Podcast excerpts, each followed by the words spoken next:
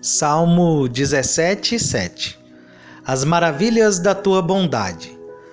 Quando fazemos o bem com o coração, nós o realizamos de fato, mas geralmente falhamos em dar o coração.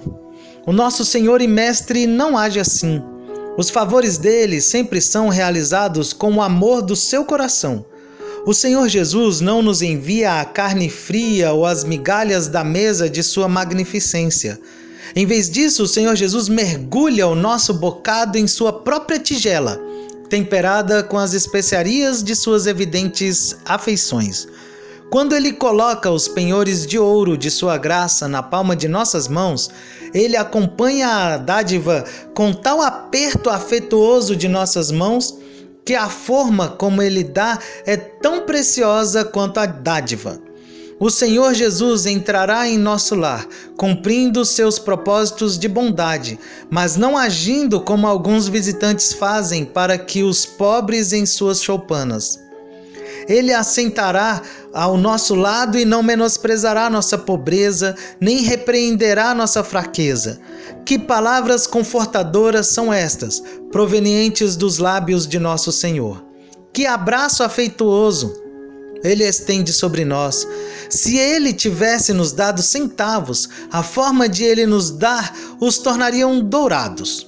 Mas como realmente acontece, as valiosas dádivas são enviadas em cestas de ouro por meio de sua agradável carruagem.